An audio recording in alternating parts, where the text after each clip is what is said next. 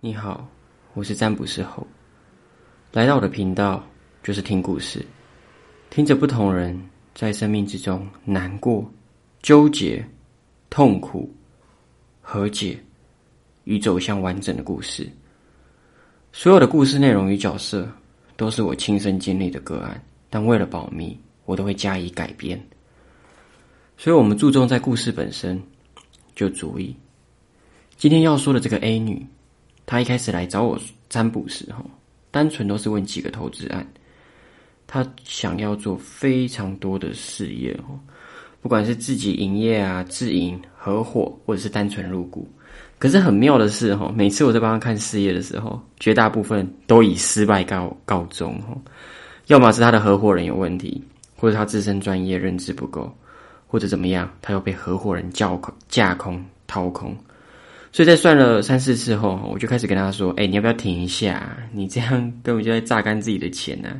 你身边这些所谓的好姐妹邀请你做生意，根本就是把你当韭菜割啊！”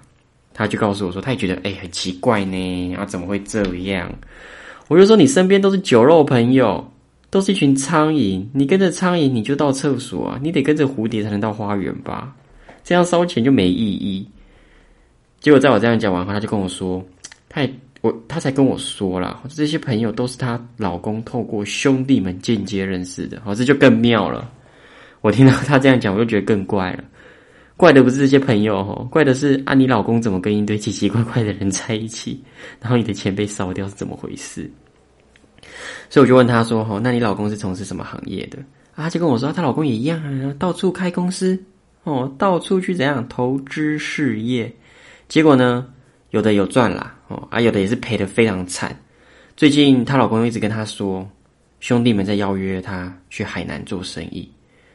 那我就跟她讲，你们两夫你们夫妻俩哦，真的要小心，身边都是小人呐。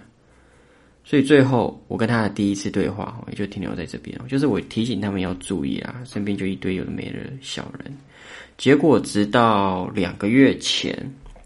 他突然找上我，跟我说出大事了。我就说什么出什么大事？你赚大钱了吗？飞天了吗？哦，我还在开玩笑，叫他跟我说不要开玩笑了。哈，她老公在海南已经失踪一个月了，完全联络不上，朋友们也找不到。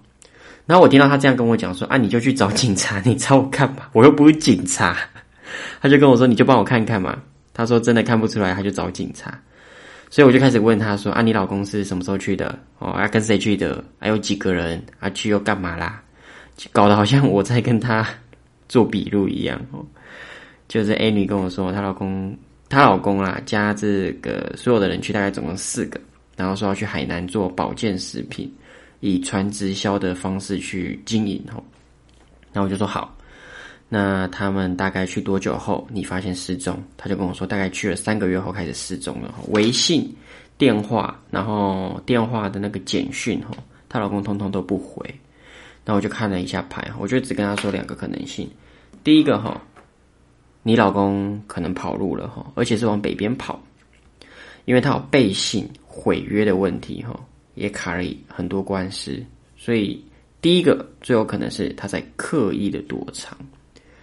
好，那第二个可能性，我就直接讲，他进去蹲了，因为我看见的都是法律问题，而且你老公存在的环境非常的阴暗潮湿，且几乎见不到光。哈，两个，在我说完了，后，这两个可能性，哈，他他直接忐忑，非常忐忑，吼，所以我就安抚他的情绪，我就跟他讲说，哦，不管怎么样，你还是去找警察吧。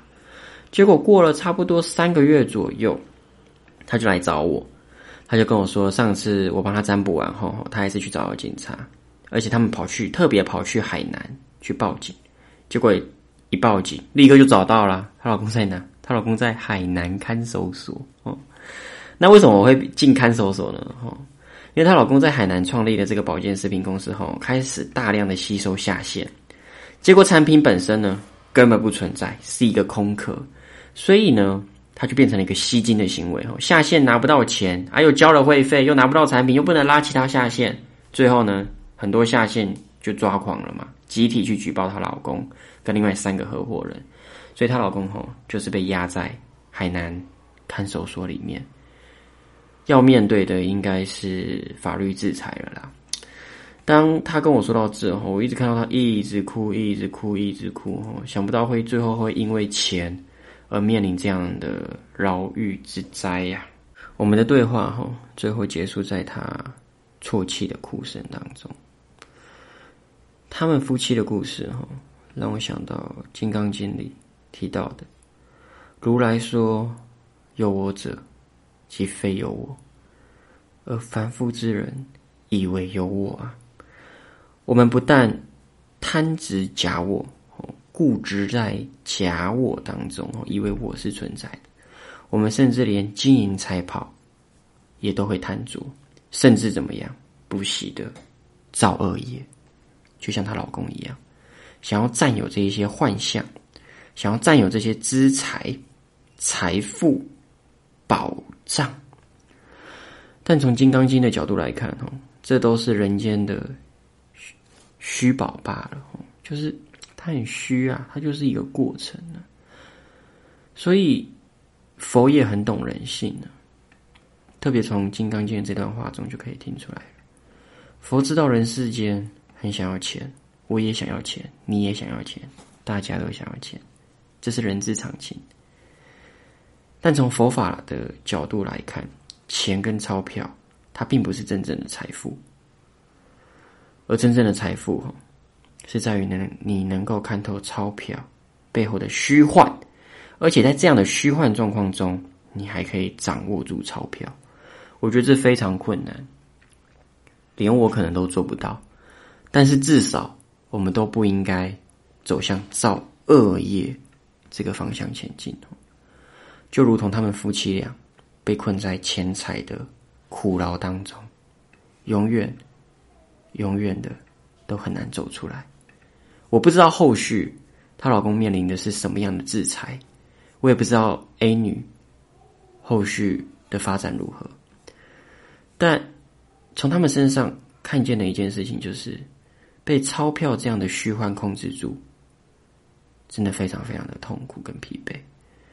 所以我想跟大家讲的是，我们不是要拒绝财富，而是知道财富背后的。游戏规则后，就像《金刚经》讲的：“即非有我，而凡夫之人以为有我；即非有钱，而凡夫之人以为有钱。”呢，在我们知道这样的运行规则后，我们还可以在这样的游戏当中保持一个觉察。我认为这才是最重要的。不然，一个诱惑来，我们都好危险哦。嗯。我会想跟你分享，在这样的都市丛林之下，在这样万般灯火的城市之中，有非常非常多人在经历不同伤痛、疗愈、孤独的故事。你并不孤单。我身为一位占卜师，我每天都在与破碎的心灵共处。希望你来到我的频道，听到了这些故事，能让你感到不寂寞。不孤独，谢谢你，我们再会。